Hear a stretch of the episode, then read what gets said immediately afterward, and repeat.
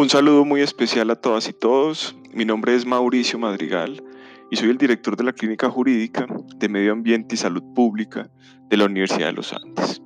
Este es nuestro primer espacio, eh, de cual queremos, por supuesto, desarrollar muchísimos más con el deseo de compartir con la sociedad el conocimiento y las experiencias de nuestra clínica sobre derecho ambiental y salud pública. En este primer espacio nos queremos enfocar en el reconocimiento del derecho humano al agua en Colombia. Lo primero que debemos señalar es que en Colombia no se reconoce de manera explícita este derecho en la Constitución, lo cual implica que no existe un desarrollo legislativo para su garantía efectiva. Y en realidad son pocos los países de nuestra región latinoamericana los que reconocen de manera explícita este derecho. Son solo cinco. Bolivia, Costa Rica recientemente, Ecuador, México y Uruguay.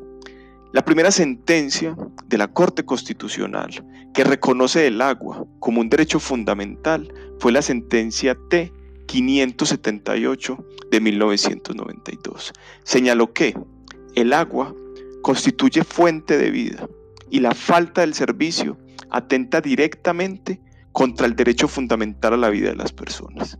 Esto es fundamental. De ahí en adelante la jurisprudencia de la Corte Constitucional ha ido evolucionando desde considerar su garantía a partir de la conexidad con la dignidad humana, la vida y la salud, hasta reconocerlo como un derecho fundamental autónomo. En ese sentido, es fundamental destacar que la Corte Constitucional ha reiterado desde sus primeras decisiones que la falta de acceso al agua potable por la no prestación de los servicios públicos constituye una vulneración de los derechos fundamentales al agua y es por lo tanto una grave omisión del Estado que pone en riesgo la vida y la salud de las personas. Es muy importante a su vez señalar que es posible extraer de esta jurisprudencia dos grandes reglas generales del derecho humano al agua, así, en términos muy generales. En principio, el agua como servicio público debe de ser reclamada a través de la acción popular.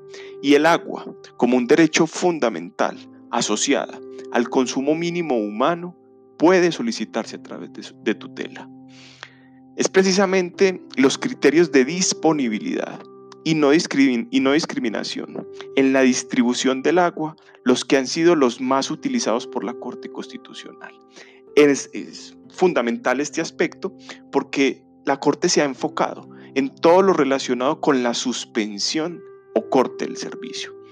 Cabe precisar y cabe recordar que estos criterios que constituyen el contenido normativo del derecho humano al agua se encuentran en la observación general número 15 del 2002 de las Naciones Unidas. Recordemos que son disponibilidad, calidad y accesibilidad. Y que de manera transversal, por supuesto, hay unos principios que nutren este derecho, como la no discriminación e igualdad, la participación y acceso a la información, la sostenibilidad, entre otros. También es importante destacar una serie de sentencias, por ejemplo, la T418 del 2010 y la T012 del 2019 esta última, la T012 del 2019, es muy importante porque reconoce a su vez el derecho fundamental al saneamiento básico. En esencia reconoce dos derechos, derecho humano al acceso al agua potable y del derecho humano al saneamiento básico. Eso es fundamental. Ahora bien, ¿qué nos falta? Esto es principal, esto es coyuntural porque debemos reconocer, por supuesto, esa inmensa labor de las altas cortes en Colombia. Sin embargo, nos queda pendiente, nos quedan pendientes varios aspectos. Quisiéramos comenzar por destacar la necesidad y, ¿por qué no?, la obligación de reconocer en grado suficiente este derecho humano. Reconocerlo eh, explícitamente en nuestra constitución significa dar esa posibilidad y ese desarrollo legislativo que contribuya con la garantía efectiva de este derecho tan esencial y fundamental para todos y todas. Otro aspecto central y fundamental es el respeto, la protección y la garantía a los acueductos comunitarios, unos sistemas de gobernanza y de gobierno esenciales para la garantía de los derechos humanos al agua y el saneamiento. Las altas cortes lo han reconocido así, por ejemplo en la sentencia T223 del 2018. Sin embargo, cabe reiterar y mencionar que se requiere y es fundamental proteger, respetar y garantizar el desarrollo efectivo de estos acueductos comunitarios como sistemas tradicionales de gestión del agua en nuestro país.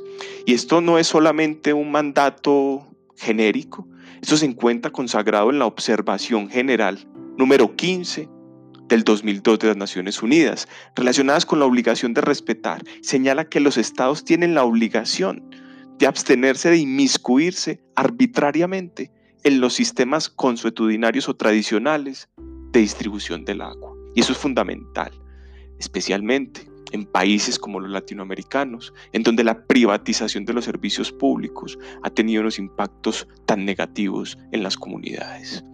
Por último, es preciso señalar que en el año 2016 la Asamblea General de las Naciones Unidas reconoció la autonomía del derecho humano al saneamiento como un derecho que tienen todas las personas, sin discriminación alguna, al acceso desde el punto de vista físico y económico en todas las esferas de la vida a un saneamiento que sea salubre, higiénico, seguro, social y culturalmente aceptable y que proporcione intimidad y garantice la dignidad, al tiempo que reafirma, por supuesto, las Naciones Unidas, que ambos derechos, la potabilidad y saneamiento, son componentes esenciales del nivel de vida más adecuado.